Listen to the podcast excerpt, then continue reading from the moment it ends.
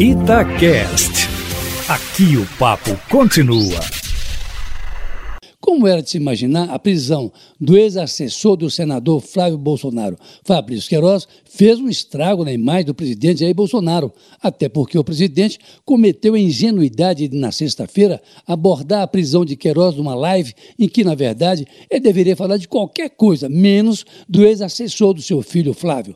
Essa associação derrubou a imagem de Bolsonaro, até porque, nos últimos meses, boa parte do país perguntava pelo Queiroz, sobretudo nas redes sociais, já sabendo que havia alguma coisa estranha ou mal explicada nessa história da rachadinha, que liga Flávio aí a Queiroz. A consultoria Quest, uma empresa aqui de Belo Horizonte, especializada em pesquisas, captou essa queda na imagem do presidente Bolsonaro ao vasculhar as redes sociais, como vem fazendo, aliás, desde o ano passado. O curioso é que enquanto Bolsonaro desaba, perdendo 25% de sua popularidade, o seu principal adversário até o momento, o ex-ministro da Justiça Sérgio Moro, que estava praticamente fora do radar. Há bom tempo, capitaliza essa queda e se aproxima do presidente nas redes sociais, crescendo 88%, mas ainda assim atrás do ex-ministro da Educação, Abraham Van Traube, por conta da fuga que ele empreendeu e o fez personagem nas redes de forma inusitada, mas certamente de maneira passageira, a despeito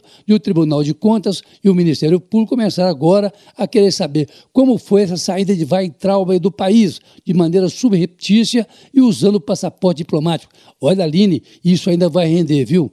Essa pesquisa da Quest é baseada em dados de Twitter, Facebook, Instagram, YouTube e Google, basicamente, e se destina a medir o tamanho do universo político na internet de forma a dimensionar a presença de figuras públicas nas redes sociais. Um trabalho até então pouco conhecido. Até aqui, o presidente Bolsonaro, que aliás foi eleito com a ajuda dessas redes sociais e que não por acaso agora estão sendo investigadas, vinha ocupando o topo desse ranking que a Quest faz no dia a dia, de forma que a perda de popularidade de Bolsonaro, de certa forma, era previsível. A novidade é que dele agora se aproxima ninguém menos que Sérgio Moro, de certa forma, um nome que vem sendo apontado como possível candidato à presidência da República. Chama atenção também a manobra radical que bolsonaristas vêm fazendo com relação a vídeos e mensagens postadas na internet.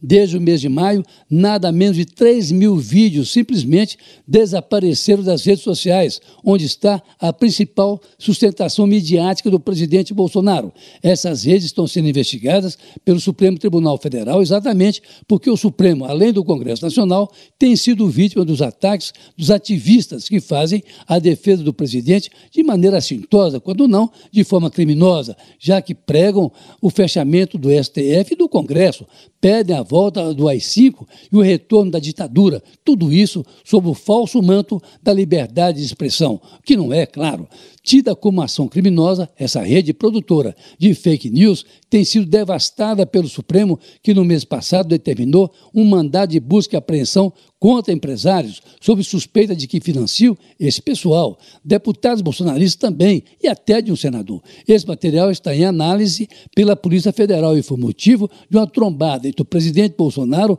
e o judiciário, o que soou estranho, na verdade, porque não é o governo o alvo dessas investigações, mas grupos que apoiam o presidente, usando as redes como instrumentos de agressão aos outros poderes. Olha, se puder, fique em casa.